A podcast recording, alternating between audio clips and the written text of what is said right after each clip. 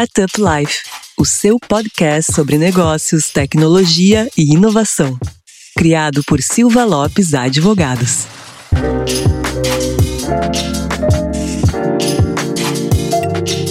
Fala galera, eu sou a Cristiane Serra e esse é o podcast Startup Life. O empreendedorismo feminino é celebrado no dia 19 de novembro e por isso esse episódio tem 100% de presença feminina na bancada. E com isso, o nosso CEO e meu parceiro na apresentação deste podcast, Lion Lopes, retorna no próximo episódio. Mas eu não tô sozinha na apresentação não, viu? Aqui comigo também está a Daniela Froner, sócia do Silva Lopes Advogados. Dani, bem-vinda de volta. Já pode pedir música, Dani, é a terceira vez. Viu só, Cris, minha participação aqui tá, tá boa, estão gostando, hein? Mas então, galera, aqui é a Daniela, mais uma vez tenho o prazer de participar desse podcast junto com a Cris e agora sem o Lion, né, Cris? Que responsa aí que a gente tem. É, hoje as meninas no comando. então, antes da gente revelar uh, quem são as nossas convidadas para esse episódio super especial, vai aquele recado importante para o nosso ouvinte. Não esqueça de acessar o startuplife.com.br para notícias e informações sobre o ecossistema e também nos seguir no Instagram, startuplifeoficial, nos seguir no Spotify ou na plataforma de sua preferência. Mas começando então a falar sobre o nosso assunto, que é empreendedorismo feminino, o podcast Startup Life ele se propõe a ser um lugar de fala para as mulheres, um espaço para trocarmos experiências, apoiar e incentivar outras mulheres. Afinal, o empreendedorismo feminino também é sobre o empoderamento das mulheres. E Dani, para isso a gente tem um super time de empreendedoras, não é mesmo? Isso aí, Cris. Então, para tratar desse assunto tão importante e esse tema tão relevante que é o empreendedorismo feminino, né, a gente trouxe aqui duas convidadas de peso para tratar e trocar ideias conosco acerca das, dos desafios, das vantagens, dos problemas que mulheres enfrentam né, no mercado de trabalho e empreendendo principalmente. Então, está aqui conosco a Janaína fazendo Amor é Simples. Bem-vinda, Jana. Oi, Dani. Oi, Cris. Obrigada pelo convite. É sempre legal participar de eventos da Silva Lopes que é nosso parceiro há tanto tempo. Eu sou a Janaína Pazin, sou uma das sócias fundadoras do Amor é Simples, que é uma startup que revolucionou o mercado de casamentos. A gente vem desde 2014 empoderando as noivas a casarem como quiserem e oferecendo vestidos de noiva simples e acessíveis e vendendo online. Então vai ser muito legal contribuir com a minha história aqui nesse tema que é tão relevante. E aqui também com a gente está a Débora Alves, da Cuidas. Muito obrigada, Débora. Bem-vinda. Obrigada pelo convite, gente. É um prazer estar aqui com vocês. Bom, sou a Débora Alves. Eu sou formada em computação e matemática pela Universidade de Harvard, Estados Unidos. Então, morei um tempo nos Estados Unidos e comecei minha carreira lá. Meu background é de tecnologia, então comecei minha carreira como engenheira de software fazendo estágios, tanto aqui no Brasil quanto nos Estados Unidos. Trabalhei uns dois anos na Califórnia, no Vale do Silício, como engenheira de software, até que enchi o saco dos Estados Unidos e voltei para o Brasil para empreender. Sou uma das cofundadoras da Cuidas, que é uma health tech, uma startup de tecnologia na área de saúde, em que a gente tem um serviço de atenção primária para empresas, para colaboradores das empresas clientes. Perfeito, que timaço, hein, Dani? Temos aqui duas empreendedoras de garra. Então vamos começar nosso bate-papo. O IBGL aponta que as mulheres representam mais de 50% da população brasileira, mas as proporções de gênero caem drasticamente em dados como empregabilidade, mercado de trabalho, salários e é claro que isso também se reflete no ecossistema de tecnologia e inovação. O índice de mulheres em cargos de CEO e diretoras executivas é de apenas 16%, de acordo com dados da Associação Brasileira de Startups. Débora, diante desse cenário, eu te pergunto como é ser uma mulher e empreender no Brasil? Uma ótima pergunta, né? A gente é, às vezes é muito solitário nesse papel, né? É, eu acho que a gente tem cada vez ganhado mais visibilidade, mais incentivo, mas ainda os números estão estão muito desbalanceados, né, na comparação de homens e mulheres no empreendedorismo, na tecnologia, enfim. Eu, infelizmente, sou um pouco acostumada em ser uma das poucas mulheres nas minhas áreas, né? Desde, é, desde que eu era mais nova e fazia competições de matemática, eu sempre fui uma das poucas mulheres, até a faculdade como engenheira de software e, e agora no empreendedorismo. Acho que é um pouco solitário muitas vezes, porque. É, e o problema é que muita, muitas vezes os, os homens, seja investidores, quando vão querer aportar em empresas, sejam é, pessoas recrutando, etc., você tem um, um, viés, seja consciente ou inconsciente, de contratar pessoas que são mais parecidas com você, né? Então acaba virando Sim. um clube do bolinha ali. Assim, eu, eu acho que já tô um pouco acostumada em, em dar com majoritariamente homens, mas às vezes a gente tem que comprar umas brigas ali, né? De ter mais representatividade feminina. Eu acho que é um desafio, né? Às vezes é um pouco solitário, mas acho que a gente tem que ir lutando por mais, por mais representatividade. Com toda certeza, e até por isso esse podcast é, como eu disse antes, um espaço de fala, né? Para as empreendedoras saberem que elas não estão sozinhas, que aqui a gente tem espaço. E Jana, você com Amor é Simples, que é, vem com todo o mercado de casamentos, né? Que é uma coisa que geralmente está atrelada à mulher só, né? a parte de decorar, de organizar, o vestido. Então, como é empreender no ecossistema com esse viés, com esse setor? Cris, é realmente bem desafiador. É, nós somos é, mesmo uma empresa fundada por mulheres. Todas as fundadoras são mulheres, né? Isso, somos quatro fundadoras, somos uh, todas mulheres, então a gente tem esse, uh, esse estereótipo, né? Uma empresa formada por mulheres em um mercado que é historicamente ligado a mulheres. É, a gente está falando do mercado de casamento e do mercado de moda, né? Que é uh, totalmente vinculado ao feminino. Uh, e eu acho que, assim, dentro dos desafios que a gente tem no Amor é Simples, né? Que a gente viveu, uh, uma das experiências em que ficou mais notável o, o desafio de ser mulher foi quando a gente foi buscar investimentos nesse ecossistema de startups, que é muito masculino, né? Então, a impressão que a gente tinha é que a gente teve que fazer um, o trabalho dobrado, né? Porque a gente, por muitas vezes, a gente, a gente era ligada, assim, chamada de as menininhas do vestido de noiva, que é uma coisa pejorativa quando a gente está pensando né, no nosso potencial como empresa e quando a gente está falando de um mercado que é bilionário. Então, com certeza, é um desafio maior ainda por a gente estar tá dentro do ecossistema de startups. Sabe, Jana, que esse teu comentário, é... a pergunta nem foi para mim, né, Cris? Mas aqui vou me, vou me meter. Claro, mas é, é um debate isso aqui. Todo mundo tem o direito de dar o pitaco.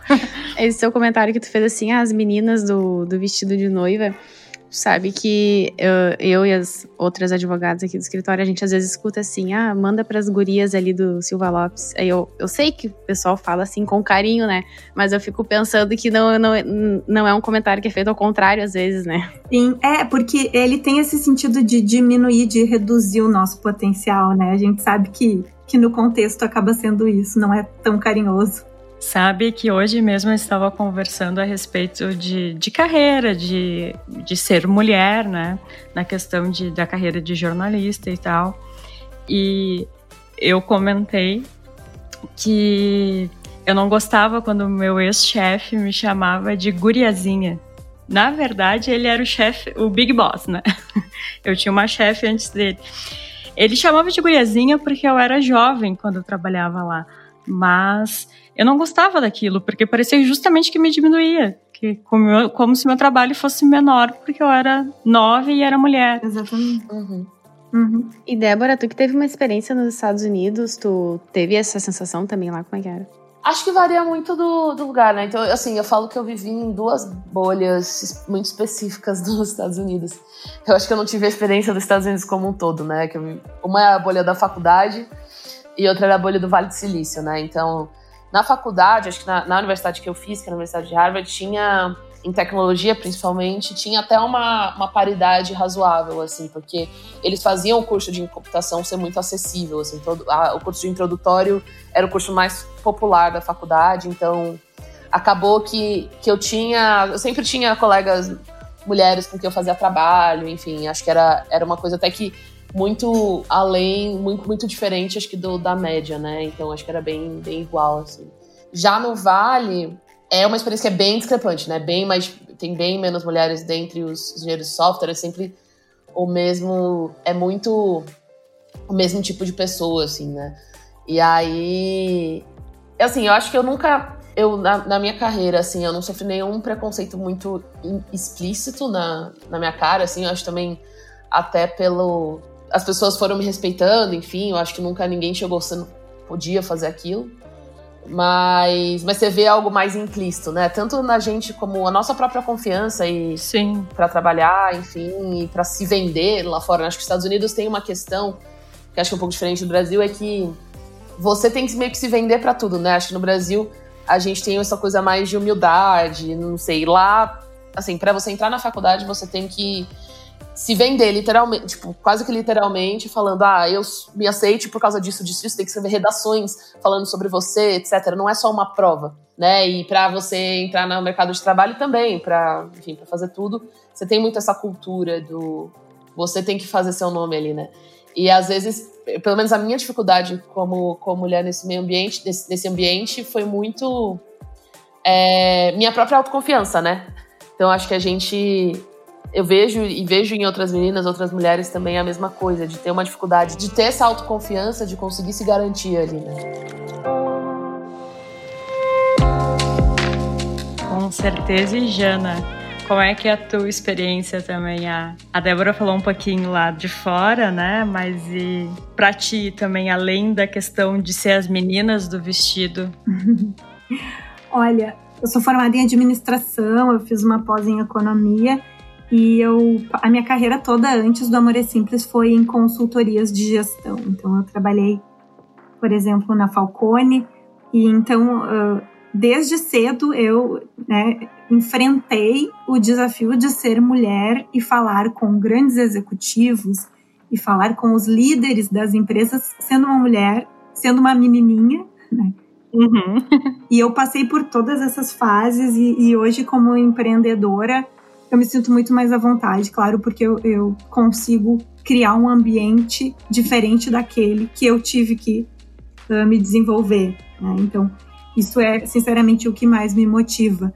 Mas uh, isso que a Débora falou, uh, para mim, são, são sempre duas coisas. Assim, o desafio de ser mulher, seja no mercado de trabalho ou empreendendo, que é, primeiro, as questões culturais e comportamentais, e por mais que a gente esteja realmente uh, conseguindo mais espaço, a gente ainda enfrenta preconceitos ou estereótipos que aparentemente a gente tem que seguir. E a outra questão é essa questão da autoconfiança, e aí por isso que falar sobre isso é tão importante, né, Gurias? Porque realmente a gente cresceu em um contexto em que a gente não foi criada para ser chefe, a gente não foi criada exatamente com a, a, ideia de ser uma líder, de ser a consultora sênior, de ser a CEO da empresa. Então, a nossa autoconfiança é, é, é, muito mais difícil, né? Então, no momento que a gente entende que a gente pode, não, peraí, eu também posso ser essa pessoa, parece que isso é libertador. Só que daí a gente tem todo esse caminho de, opa, uh, né, eu vou me conhecer melhor, eu vou trabalhar a minha confiança, e aí a gente tem que se empoderar para, uh, enfim, seja para concorrer a um cargo de, de, em alguma empresa, seja para, como a Débora falou, no mercado. Eu imagino muito nos Estados Unidos essa questão seja determinante, né? De constantemente se vender, quando a gente tem concorrência, enfim. Então eu, eu penso assim que quando eu passei lá, antes do Amor é Simples, por todas as fases da consultoria, ali eu comecei a, me, a criar minha autoconfiança, a me empoderar e a ver onde eu queria chegar. Então hoje, como empreendedora, o que eu carrego como desafio é criar um ambiente em que eu consiga trazer para as pessoas um acesso um pouco mais fácil, uma situação um pouco mais saudável de competição, enfim, de entendimento dessas questões de gênero. Eu acho que estamos no, numa fase muito melhor agora. Com toda certeza. E Cris, a gente falou das, dos desafios, né? E será que teriam vantagens? Eu acho que uma coisa que eu pelo menos tenho vivenciado é que hoje acho que é uma vantagem entre comparativa no mundo que eu tô, é que, dado que esse tema tem ganhado mais visibilidade, né? Então, você vê que as pessoas estão preocupadas. Cara, se alguém vai fazer um evento de empreendedorismo, sabe que vai pegar mal chamar só homem para falar. Então, eles fazem um esforço a mais para chamar as mulheres. Então, dado que a gente é poucas, eu acabo sendo convidada também para mais eventos nesse sentido e dando mais visibilidade, né? É mais uma compensação de algo para tentar ter mais mulheres no, no, no, empreendedorismo do que, do que enfim, uma do que, do que uma vantagem injusta, né? Eu vou dar um exemplo, assim, que eu estava me achando um tempo atrás, que foi, me chamaram para um evento que também um painel assim sobre empreendedorismo, que tava o CEO, latando de Impass, tava o Romero do que era, que era fundador do Buscapé e tá na, na Red Point, e tava acho que alguém da 99, não lembro. Então era tudo super empresas gigantes, né? Pessoas super, super é, bem com, com histórico muito bom no empreendedorismo, né? Com empresas bem maiores do que a minha e me chamaram ali no para esse evento. Eu pensei, ah, pô, eles fizeram uma representação feminina e tal. Mas eu acho legal porque começa a dar visibilidade, né? Então, talvez, por exemplo, me chamaram, não chamaram meu sócio que é homem. É... Então, acho que essa talvez fosse uma vantagem, mais no momento que a gente está agora, que tá ganhando mais visibilidade para a gente poder equilibrar essa balança. Né? É, eu acho que o, o, a vantagem dessa conversa é justamente o resultado disso tudo, né? Com mais mulheres em, car em cargos de liderança, com mais mulheres empreendedoras, a gente tende a ter um mundo melhor, a gente tende a ter organizações mais empáticas, a ter organizações que têm mais resultado, né? E recentemente saiu uma pesquisa a respeito disso. Então, eu acho que a grande vantagem da gente estar tá vivendo isso, falando sobre isso, é de fato a gente ter organizações mais empáticas. Com certeza. Eu acho que a gente também tende, né, as mulheres, até pelo, pelos perrengues que a gente passa de muitas vezes desincentivo à liderança, né, ou, ou o que for de preconceito, a gente essa, essa, empatia eu vejo mais presente nas mulheres, até acho que por por a gente levar mais porrada no meio do caminho. Sim, né? total. Então eu vejo assim, eu vejo até na minha empresa, eu vejo coisas que às vezes eu enxergo e, e meu sócio não enxerga. É, então é interessante porque você acaba tendo uma vantagem competitiva também de habilidades ali no dia a dia, né? É, total, exatamente. É isso que eu penso, assim, eu vejo que uh, organizações lideradas por mulheres, as mulheres, elas, justamente pelo contexto, a gente tem mais noção de privilégio, privilégio de classe, privilégio de gênero. Por isso a gente tem de ser mais empática criar organizações melhores para o futuro. Então, acho que essa é a nossa grande vantagem. Era justamente essa a minha próxima pergunta sobre as habilidades destacadas nas mulheres, como atenção ao detalhe, cuidado com as pessoas, a capacidade de gestão, de resolver problemas, como vocês falaram também. Já chegar calejada, né, quando chega nesse, nesse estágio de empreender ou de assumir um cargo de gerência, de direção, já chega mais calejada. Então, a gente pode dizer que eles se tornam, sim, diferenciais competitivos Sim, é, eu acho que é em função da, do, do, contexto, da dor mesmo, mas recentemente também saiu um estudo, eu acho até que era da Rede Mulheres Empreendedoras, uh, que mostrava que as mulheres em cargo de liderança, elas têm mais escolaridade do que os homens, né? E o entendimento disso era justamente por quê? Porque elas têm que se preparar mais para concorrer às mesmas oportunidades que os homens. Então, isso acaba sendo positivo no momento que a gente tem, de fato, a oportunidade de ocupar aquele cargo, porque a gente tem mais escolaridade. E a outra coisa também que falava era isso que a Débora comentou, né?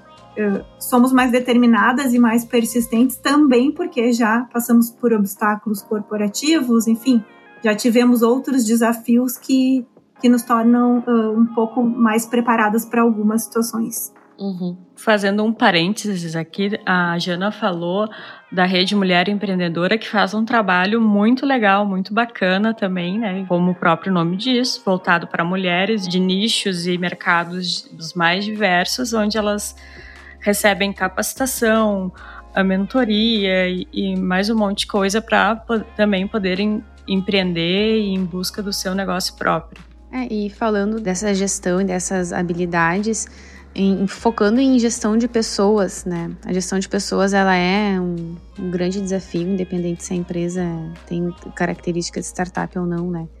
E Débora, para ti, tu acha que, que ser mulher torna esse desafio de gestão de pessoas mais difícil do que já é normalmente ou não? Acho que depende, né? Acho que também tem. Acho que a parte da empatia que a gente comentou antes, eu acho que onde mais tem um potencial de afetar justamente na gestão de pessoas, pro positivo, né?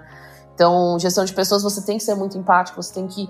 Porque você também tá representando a pessoa que você tá, tá gerenciando, né? Então, acho que tem essa coisa que é positiva, eu vejo talvez algumas, algumas, algumas habilidades que as mulheres têm mais naturalmente por essa questão da empatia que, que às vezes líderes homens a gente tem que trabalhar mais para criar no gerenciamento.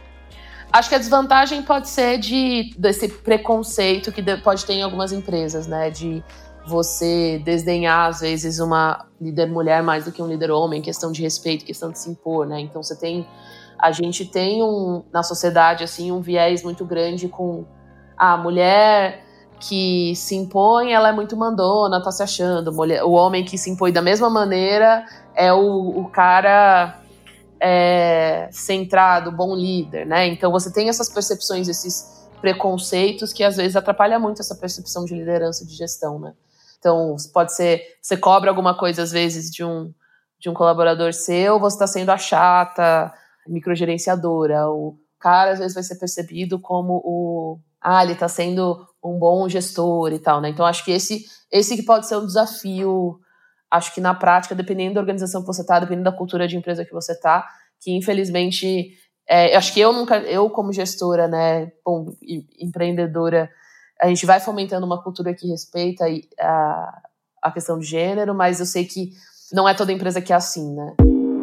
Sim, então às vezes a gente acaba, né, morrendo ali na inter interpretação das pessoas acerca dos nossos atos, né? Porque às vezes os gestores eles têm os, as mesmas atitudes, mas por ser mulher ou por ser homem, a pessoa que está sendo gerida tem uma interpretação diferente daquilo, né? Perfeito. Exatamente assim. Sabe que eu faço gestão de pessoas desde quando eu me formei, isso já tem oito anos. E eu depende também muito do perfil da pessoa. Eu nunca senti muita dificuldade para fazer a gestão, mas eu já vi muitas ou muitos gestores passando por dificuldades, bem nessa questão que, que, que, que tu comentaste, assim, que me parece que às vezes a interpretação da pessoa simplesmente pela figura do gestor ser homem ou ser mulher, a interpretação de quem está sendo gerido, né, ela muda, simplesmente da, pela figura do, do gestor. Às vezes o gestor homem e a gestora mulher eles têm as mesmas atitudes, mas a interpretação de quem recebe a gestão é totalmente diferente simplesmente por causa disso. Sim. Jana, vocês ali no Amor é Simples são todas mulheres ou me corrija se eu estiver errado? Toda a equipe. Não, as fundadoras são todas mulheres, mas a gente tem na equipe e também os nossos parceiros terceirizados, a gente trabalha com, com homens também. Então, de forma alguma, queremos ser uma empresa só de mulheres. Acho que a diversidade sempre é importante, né? A bandeira que a gente levanta para justamente chegar a, até aqui nessa questão do, do, do empreendedorismo feminino e tal. Mas uh, eu, na verdade, acho que vocês abordaram muito bem. Assim, eu, eu concordo totalmente com o que vocês falaram. A gente tem os desafios dos estereótipos, de novo, né? Por ser uma líder mulher e os desafios que vêm com o nosso a carga, enfim, do passado. Uh, mas é isso, acho que a gente, quando consegue chegar nesses cargos e, e, de fato desempenhar o nosso trabalho, a gente consegue promover mais a diversidade, trabalhar mais essa questão da empatia, dos recortes, e, e isso acaba sendo super positivo. E na hora de negociar? Lá no início do programa a gente já falou um pouquinho ali que contato com outros players, às vezes também tem, é, às vezes não, né? Muitas vezes a gente também sente esse preconceito, mas na hora mesmo de negociar, de buscar um aporte, de fazer um pitch. Oh, bom, eu comentei um pouquinho no início, né? O Amor é Simples já esteve em palcos de busca de investimento. E o resumo do sentimento é que parece que a gente tem o trabalho dobrado, né? Por mais que a gente faça um pitch maravilhoso, por mais que a gente esteja falando de uma oportunidade interessante, no caso do Amor é Simples, ainda de um mercado bilionário pouco explorado, é difícil, é muito difícil desvincular da imagem das meninas do vestido de noiva. Isso foi um desafio para a gente. A gente teve que trabalhar muito internamente essa questão né, da, da gente aprender a se vender melhor, Uh, mas é muito difícil mesmo. Acho que é um dos maiores desafios ainda das mulheres empreendedoras uh, negociar. Negociar com uma realidade totalmente masculina de homens héteros, brancos, enfim, esse estereótipo também que existe do executivo de, de gravata, sabe? Sim. Aí ainda é um desafio para vocês, Jana, mesmo depois de toda essa carga, toda essa esse processo, né, que vocês internalizaram? Sim, ainda é. Toda vez que a gente tem que, ah, claro, né, a gente hoje já já sabe muito melhor, né, já entende do ecossistema e tal, mas não é a coisa mais fácil do dia. sabe, Joana, que isso que tu comentou é, fica bem assim, uh, parece que é um processo de convencimento que a gente tem que produzir nas outras pessoas, né, acerca da, da nossa competência, acerca da competência da nossa empresa. É, para vocês possa ter sido mais difícil ainda, porque essa foi uma, é uma empresa dedicada para um mercado que é bem feminino, que é o de casamentos. O que é meio sem noção, porque é um mercado bilionário como o de maquiagem, né? Mas, enfim, só por ser destinado ao público feminino, parece que já tem um preconceito.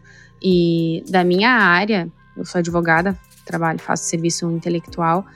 De minha parte, eu não passo por esse convencimento do investidor, né? Mas eu, uh, até hoje, sinto eu tenho que passar por um convencimento do cliente. Sempre quando eu presto serviço intelectual de consultoria, eu tenho que convencer o cliente daquilo que eu estou falando, você entende? Então, assim, se isso é comparado com colegas que são homens, é, eu recebo 50 vezes mais perguntas.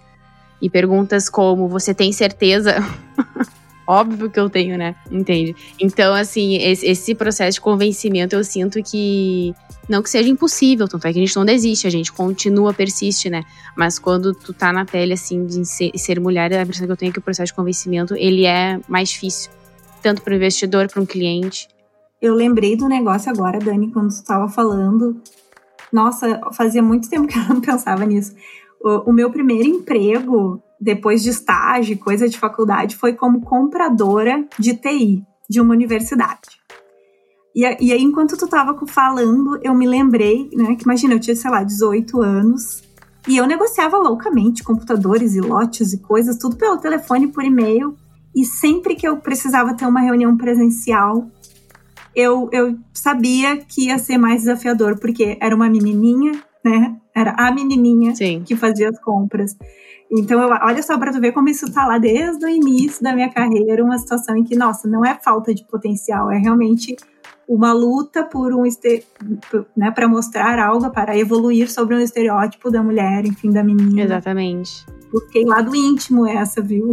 É, é quase como se tu construísse assim um perfil de autoridade, né, de uma pessoa. Olha, você pode confiar no que do que eu tô dizendo. E no meu caso, eu acho engraçado porque quando eu presto o serviço de consultoria, a pessoa já é meu cliente, então eu já convenci ela a comprar o serviço. Entende? Então eu, eu passo por dois processos de convencimento. O primeiro é compre o meu serviço. O segundo é acredite no serviço. No que eu tô entregando, é verdade. Exatamente. E tu, Débora, passou por isso também, algo semelhante? Tem essa sensação? É, eu, eu sou uma péssima negociadora. e eu tenho bastante noção disso. E eu acho que, na, pelo menos por enquanto, né, na Cuidas, eu escolhi não focar em melhorar esse meu lado, porque eu tenho meu sócio que é muito bom nisso. Então, eu acho que seria bem desafiador se eu fosse ser a.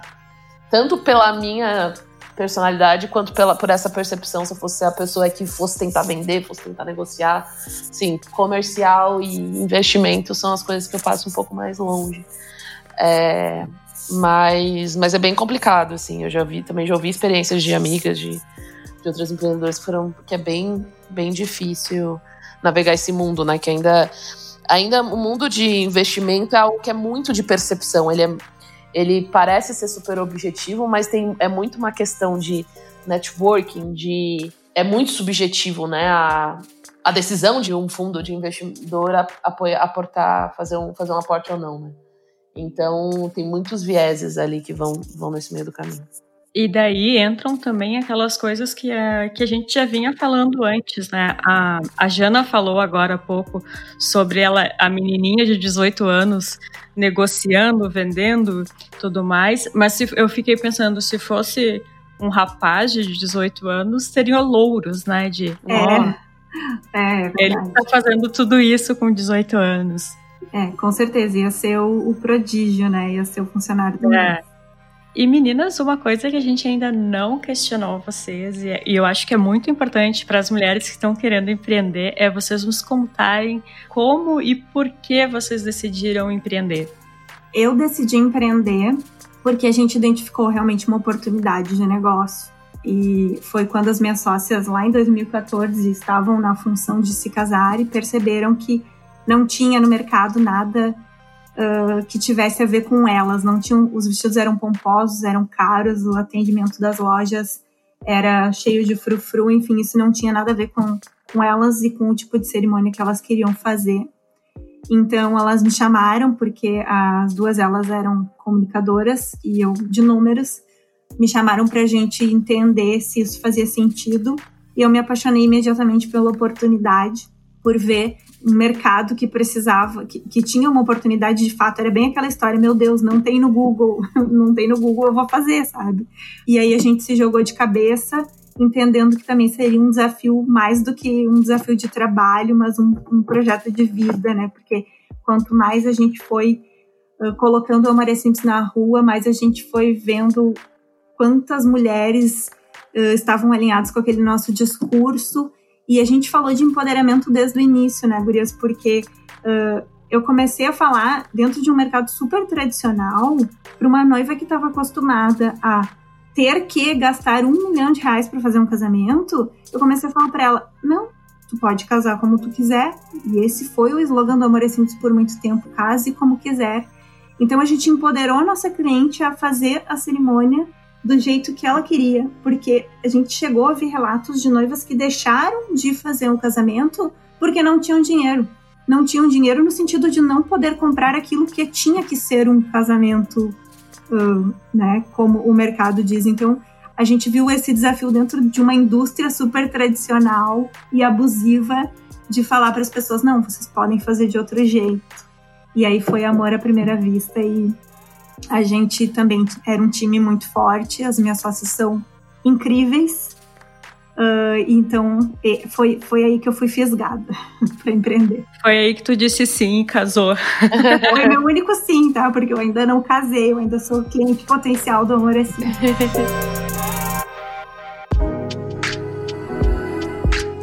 Bom, acho que para mim é... é uma vontade que, eu, que foi crescendo, né, em mim. Eu acho que eu, eu sou uma pessoa que sempre gostei de resolver problemas, né? Eu, eu antes de eu ir a faculdade, eu fiquei muitos anos fazendo Olimpíada de Matemática. E Olimpíada de Matemática é você ficar resolvendo problema. Então, é, sempre foi meu passatempo. Assim. E, e aí, quando eu fui para a faculdade, né, eu, eu, eu, vinha desse background mais de, de matemática pura e tal. Eu tinha muito essa noção de ir para a carreira acadêmica ou de ser uma especialista em alguma coisa muito específica, técnica e tal. E aí, durante a faculdade, que eu fui descobrindo um pouco esse, esse mundo mais empreendedor e como ele tinha a ver, a ver comigo, né? Acho que eu sempre, desde pequeno, depois, agora olhando para trás, eu vejo que desde pequeno eu gostava muito de fazer, de criar coisas assim na escola, sabe? De criar projetos, de criar clubes, de, de começar iniciativas de coisas que eu curtia, né? E então essa, essa coisa de criar algo do zero, acho que teve, teve muito presente em mim, mesmo nas minhas brincadeiras de criança. E aí na faculdade eu comecei a meio que ver, começar a enxergar isso como como que eu queria fazer, né? Então, todas as minhas experiências de estágio e de trabalho antes de empreender foram em startups, foram em empresas pequenas. É, a maior que eu trabalhei, que foi o Cora, já, é, eu considero que ainda é uma startup, acho que tinha umas 80, 90 pessoas na época. Quando eu saí, acho que já tinha umas 200. Mas eu sempre tive essa, eu sempre tive essa vontade de trabalhar em, em lugares empresas menores em que eu podia contribuir mais, né? Em que eu podia fazer de tudo um pouco, de certa forma, que era o que eu curtia, assim, de ter essa flexibilidade de e de começar algo do zero. E, e também durante a faculdade eu tive uma experiência de que foi bem, bem legal, assim, empreendedora, que comecei uma, uma organização que chama Brasa, junto com os amigos meus, também acabaram sendo meus sócios na Cuida, os dois deles. E era uma ONG, né, mas, mas acabava sendo como uma startup. Pô, a gente começou do zero, tinha que levantar dinheiro dos eventos que a gente criava, recrutar pessoas, enfim. E aquilo me foi me plantando essa sementinha até que chegou uma hora que eu criei a coragem de largar meu emprego nos Estados Unidos para voltar ao Brasil e empreender, né? Então acho que foi algo que foi crescendo aos poucos e eu fui me identificando aos poucos até ter a coragem de, de largar coisas mais estáveis que eu tinha para começar algo novo. E é sempre um passo de muita coragem, né, Débora? Tô falando agora que deixou os Estados Unidos para voltar para o Brasil, muita gente pensa, meu Deus. É, eu falo que é, acho que foi a, a, decisão assim da minha carreira, né, profissional acadêmica que é, foi a, é a menos óbvia, né? Então, quando quando eu fui estudar nos Estados Unidos, pô, tinha ganhado bolsa, uma faculdade boa, era óbvio que eu que eu iria para lá, né? Depois ganhou um emprego no, no, Vale do Silício tal, ganhando em dólar, pô, era um, era um passo natural. Quando você fala, cara, vai largar o emprego ganhando em dólar para voltar ao Brasil empreender, não é nada trivial, né? Mas acho que exige muito autoconhecimento também, né? Você conhecer qual, o que, que te motiva e quais são os riscos que você está disposto a tomar, né? Eu acho que eu passei um ano e meio trabalhando nos Estados Unidos e fui, nesse um ano e meio, depois da faculdade, né, e fui me convencendo. Então, é, e aí você começa a ver o que, que te motiva e qual que é o risco real, né? Então, no meu caso, cara, eu era nova, eu voltei pro Brasil com, nossa, nem sei que idade que eu tinha, 24 anos, acho. É, 23, 24 anos. Tinha um dinheiro guardado, então conseguia me manter por um tempo. Falei, cara, qual que é o risco maior que eu tenho, né? Se tem grandes chances da empresa não dar certo, né? Empreendedorismo é isso, a chance é, de não dar certo sempre é grande, porque é sempre o risco. Mas se não der certo, cara, eu volto, moro com a minha mãe, arranjo emprego e começo de novo, sabe? É, e para mim, essa. E eu queria muito voltar pro Brasil, independentemente de empreender ou não já.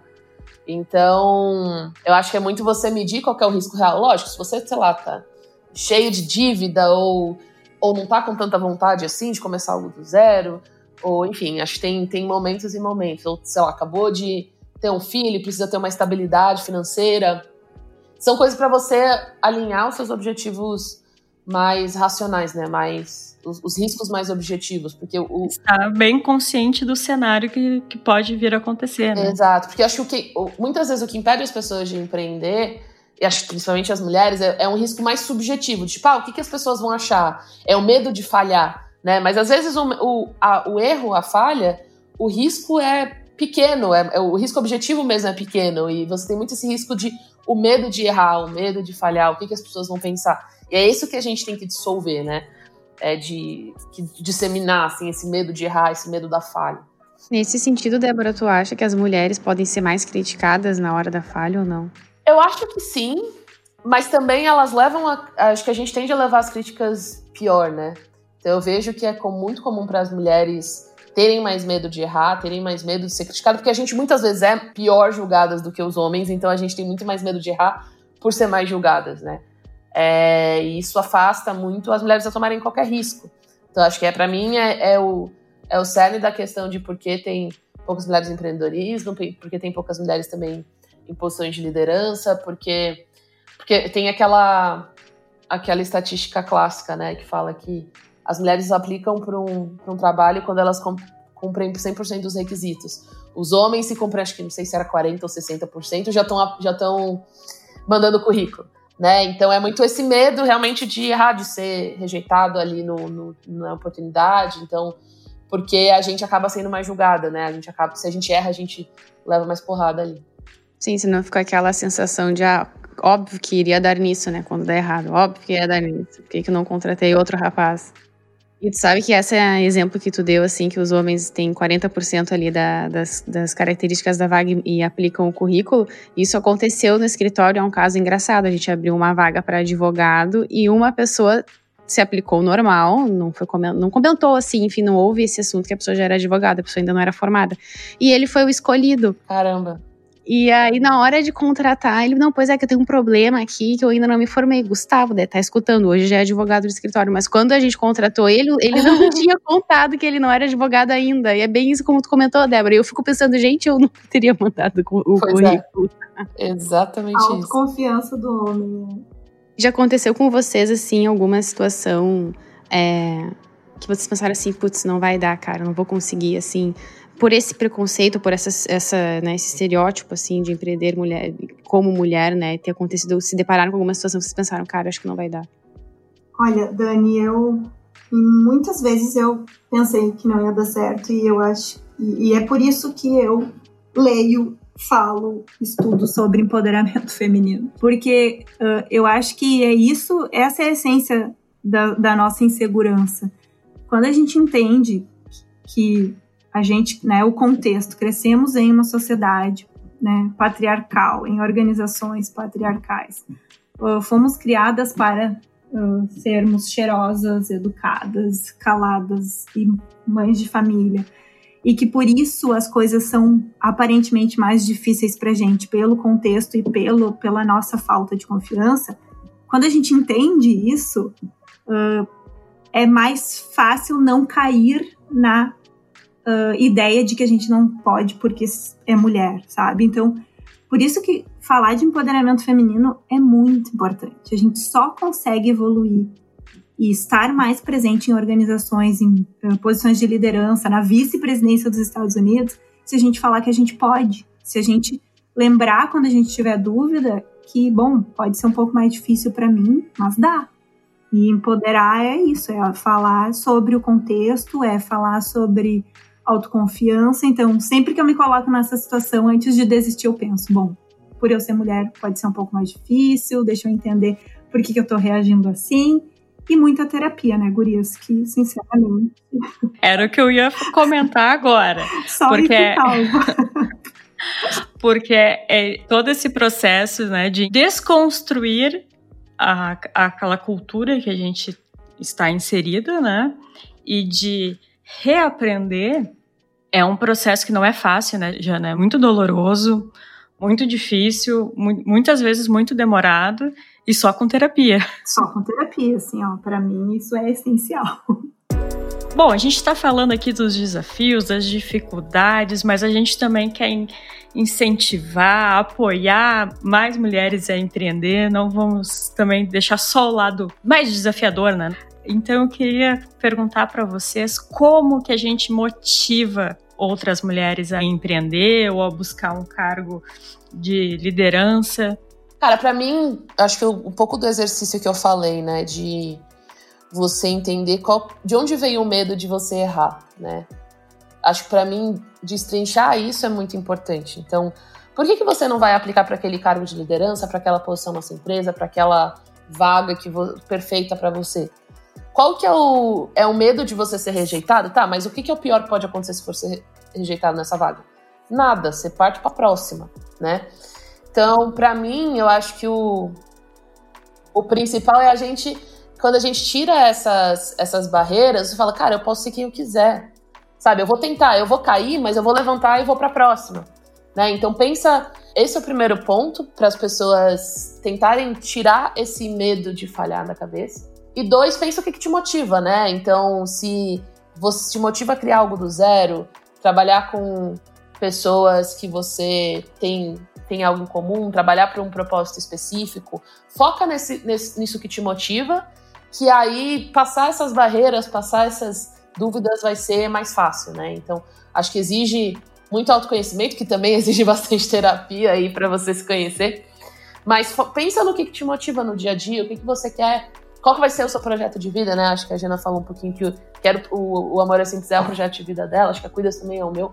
E parte daí, né? Não parte do que as pessoas vão pensar, do que do que você acha que as pessoas esperam de você. Não, pai, o que, que você espera de você? O que, que você quer dedicar seu tempo para trabalhar, né? Então, acho que para mim é, é, muito isso. Qual problema que você quer resolver aí no mundo? Né? Mensagem motivacional para mulheres que querem empreender. Difícil, né?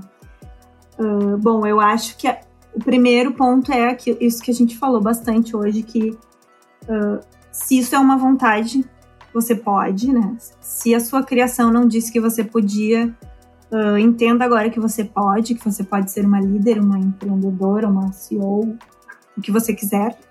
E eu sempre penso que empreender é uma forma de criar um ambiente de trabalho que eu gostaria de ter tido, né? Então, isso me motiva bastante. E a verdade é que juntas, né, quando nós nos juntamos, mulheres potentes, nós somos incríveis. E isso é muito legal, é muito interessante estar em uma posição de poder, se conectar com outras mulheres que têm o mesmo propósito, ou enfim, outras pessoas que têm o mesmo propósito, criar uma organização para isso. Mas uma coisa que eu sempre digo quando me perguntam isso é que se correr atrás de um sonho sempre vale a pena. O que a gente acaba descobrindo é que a jornada ela vale mais do que a chegada, né? Às vezes a gente tudo que acontece até a gente bater a nossa meta é muito mais importante e definitivo do que o resultado em si. Então, essa é a minha mensagem principal. Correr atrás de um sonho sempre vale a pena, porque o caminho às vezes vale mais do que a chegada. Sabe que vou, eu posso dar meu testemunho aqui, Cris? Claro. Sabe que essa questão da motivação, é, eu sempre penso muito nisso, porque quando eu comecei, eu, eu nunca fui muito ligada em feminismo, eu sempre achei que, bom, se você faz bem, você vai conseguir, sempre vai ter espaço para você.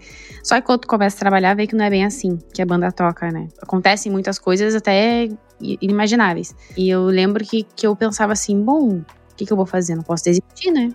Amanhã, outro dia, vamos de novo. E não faz muito tempo eu assisti uma entrevista com a Cristina Junqueira do que é a cofundadora do Nubank, e ela comentou algo nesse sentido. Perguntaram também para ela como é que ela fazia tal, quando ela sofria, assim, uh, algum machismo no, né, nas, nas, empresas onde ela tinha trabalhado, etc. Ela falou assim, olha, continuava, né, porque eu não posso esperar o mundo mudar para eu fazer minha carreira. E é exatamente isso que, que, que, eu, que eu penso e que era em, também que eu pensava uh, anteriormente, né? Quando eu não me ligava muito feminismo tal, eu não comecei a sentir na pele, assim, essas diferenças que efetivamente existem. Pensei, cara, não tem como desistir, vim até aqui, é daqui para frente, né? Independentemente. Então, acho que uma forma de motivar também é. É, olha, essa é a realidade. Se mudar, ótimo. Se não mudar, vão ter que nos engolir, né? Do jeito que, vai, do jeito que é, porque vai ser assim. É, esse negócio de reconhecer que, sim, vai ser mais difícil pra gente, porque tem todos esses preconceitos enraizados, mas saber que mesmo assim você consegue superar e, e ir pra frente, acho que é um passo muito importante, né? E esse, acho que essas iniciativas de dar, tanto dar visibilidade para nós empreendedoras para mostrar para outras mulheres e ter exemplos, né, que bem-sucedidos, você fala, pô, beleza, essa pessoa também passou por uns perrengues, mas se ela pode, eu também posso, né?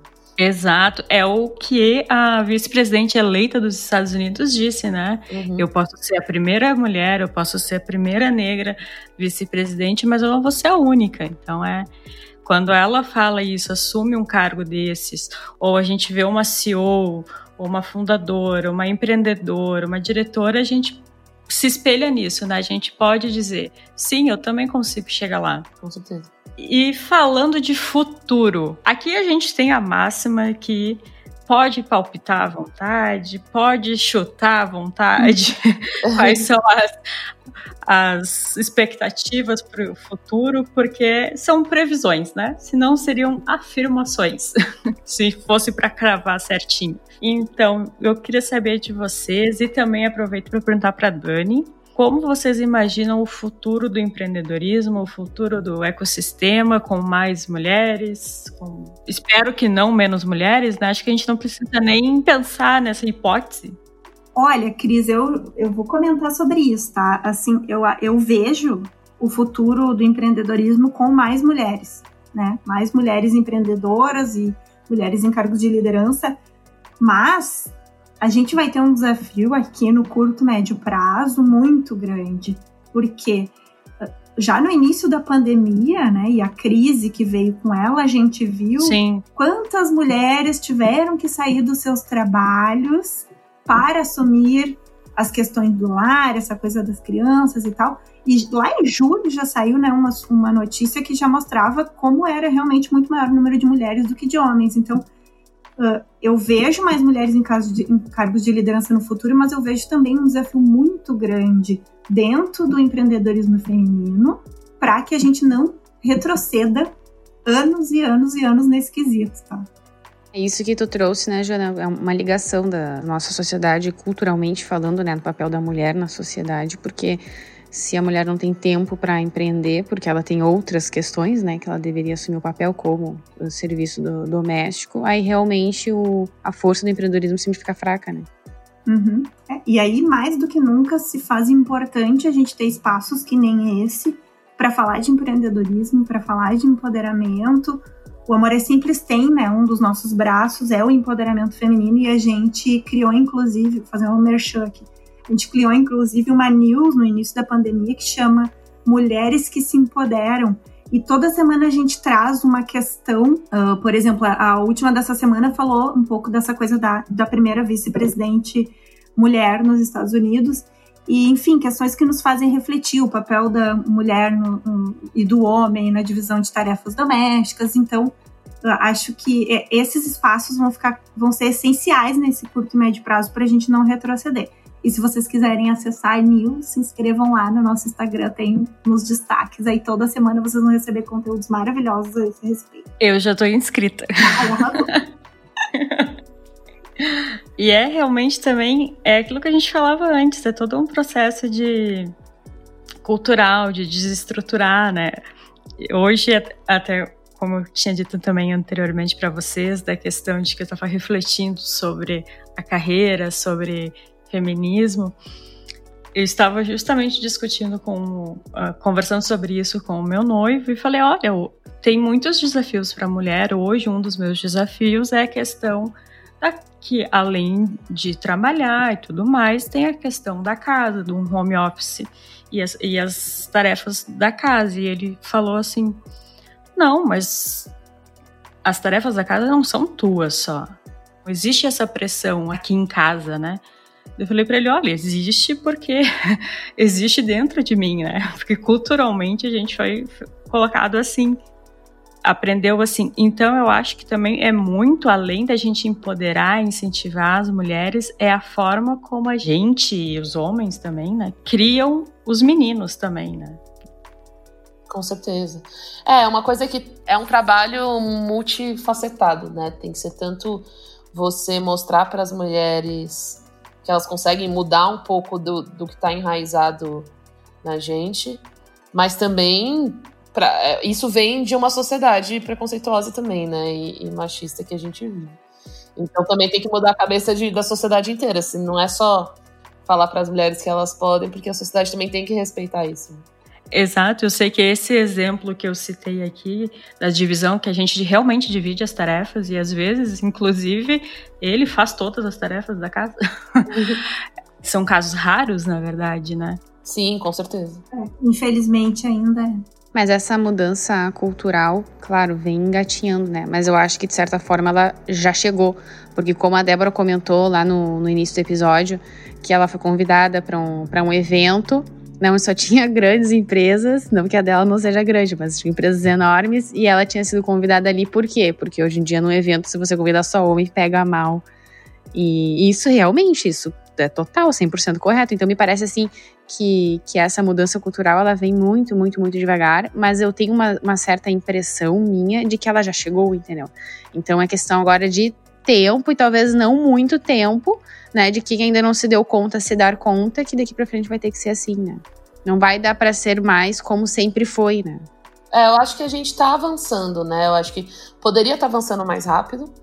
E eu te, o que eu tenho mais medo é do retrocesso, né? Eu acho que a gente também tem uma onda conservadora machista ganhando muita força ultimamente que me dá um medo do retrocesso. É, eu acho que eu acho que além da gente evitar retroceder, a gente precisa tentar acelerar mais rápido para essa igualdade de gênero. O mais chocante, né, Débora, é que nessa onda conservadora a gente vê muitas mulheres também, né? Com certeza. É isso que é o mais chocante. E se colocam nesse lugar inferior, né? Se colocam. Isso que é, é bem triste, né? Exatamente. Pra, tipo, o feminismo, o fato de você lutar pela igualdade de gênero deveria ser algo tão óbvio, tão natural. E não é, né? Não é. E a gente tem e, e esse bafafá de, de lutar pela desigualdade de gênero tem ganhado cada vez mais força, que é bem assustador. Precisamos ficar muito atentas, realmente, é um momento que a gente tem que cuidar para não retroceder. E olha que assustador falar isso. Exatamente. E também, além de né, trazer o óbvio, né, as mulheres, mas eu penso assim que não é a mulher, é óbvio que deveria ser feminista. Hoje em dia, né, como eu comentei, eu nem, eu não, eu nem era feminista não faz muito tempo. Uhum. Hoje em dia parece que também é óbvio que os homens deveriam ser também, né? Sim. Porque se não for o, os dois lados se derem a mão em favor da causa e da, dessa mudança de cultura, é, tudo fica muito difícil, né? Sim, com certeza. É, mas é que tudo parte de uma consciência, né? Quando a gente consegue ter consciência, seja um homem ou uma mulher, de que a, a sociedade, as organizações são patriarcais, bom, o homem ele acaba tendo que abrir mão de privilégios, né? Por isso, isso para sempre vai ser a parte é. mais difícil. Com certeza. É não só ser feminista, mas também ser antimachista, né? É, conseguir eles também perceberem e abrir mão dessas, dessas coisas, desses privilégios, como a Jana falou. Eu gosto muito, uh, Gurias, daquela, de um poema da Rupi Kaur, e me perdoem se não é assim que se pronuncia o nome dela, porque ela é indiana, embora more muito tempo no Canadá, que ela fala que o nosso legado, o legado da nossa geração, é fazer com que as próximas gerações de mulheres nos superem em tudo. Uhum. Eu acho isso muito forte, muito bonito e eu, eu realmente espero que seja assim, que a gente consiga fazer com que as próximas gerações de mulheres, de empreendedoras, de diretoras e tudo que as, elas uh, desejam ser elas possam ter mais espaço, mais menos desafios relacionados a machismo, né? Então, não sei se vocês concordam com a frase de, com o poema dela, mas eu acho bastante impactante. Sim, com certeza. E como a Jana comentou, né, essa mudança cultural, além de tirar é, privilégios dos homens, digamos assim, uh, se essa massa feminina toda decide criar coragem, né, empreender, ir para cima, né, a concorrência também fica muito maior, né? Então, além de menos privilégios, muito mais gente concorrendo. E talvez até gente mais qualificada, né? Não, todo mundo ganha no fim das contas, né? Acho que é. Acho que até os próprios homens ganham, acho que a longo prazo. Tudo bem, você perde um privilégio inicialmente, mas a sociedade toda ganha, né? Com, com mais igualdade. E inovação, né? Porque pessoas né, iguais sempre pensam a mesma coisa, né? Então, se você precisa de pensamentos diferentes, tem que ter pessoas diferentes, né? Bom, meninas, o papo está maravilhoso. Eu ficaria aqui mais alguma. Eu fiquei pensando agora no meninas. Deixa eu Nunca mais, Cristian. Nunca mais vou falar menina. Mas foi uma forma carinhosa de. a gente sabe, a gente sabe. Pausa dramática.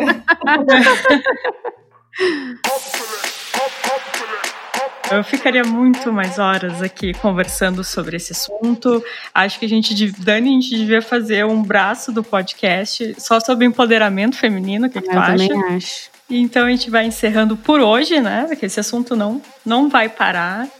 E agradecer muito a Jana, a Débora, e dizer que foi maravilhoso o papo. Eu espero que a gente possa motivar, incentivar outras mulheres a empreender ou continuarem empreendendo. E também, eu ia chamar de meninas de novo. e também dizer que já estão convidadas para outros episódios, não só de mulheres, mas também com outros convidados. As portas do, do nosso podcast estão sempre abertas para vocês, meninas. Obrigada, gente. Foi ótimo esse papo. Obrigada pelo convite. Obrigada também e parabéns pelo programa, pelo tema e sucesso para todas nós, né? E Débora e Jana, como o pessoal faz para encontrar vocês nas redes sociais? Se quiserem também bater um papo por lá, conhecer empresas, as empresas de vocês. Agora é a hora do merchan. Boa. Bom, gente, do meu lado, Cuidas, podem entrar cuidas.com.br pode seguir Cuidas Tech no Instagram. E pessoalmente, tô no LinkedIn, Débora Alves, Débora H no final, é sempre importante lembrar, porque as pessoas escrevem meu nome de vários jeitos diferentes. E podem me contatar por lá que eu tô sempre atenta. Legal. Bom, o Amor é Simples tá no Instagram, no Facebook, não deixem de seguir. Nós somos uma marca que existe para tornar o amor mais importante, as celebrações mais simples e as mulheres mais livres. Então, uh, mesmo que você não vá casar, siga a gente, porque a gente sempre tem conteúdos e questões relevantes para todo mundo. Eu sou Janaína Pazin, no LinkedIn e no Instagram, sempre à disposição para conversar. E Dani, muito obrigada também por dividir comigo essa bancada. Mais um desafio, né, Dani? Um dividir comigo mais um desafio, dividir essa bancada e lembrar que tanto Silva Lopes quanto o Startup Life tem uma programação super especial esse mês, toda dedicada ao empreendedorismo feminino. Então, não vai parar por esse podcast, vai ter muito mais conteúdo. Só nos acompanhar nas redes sociais. E até o próximo episódio.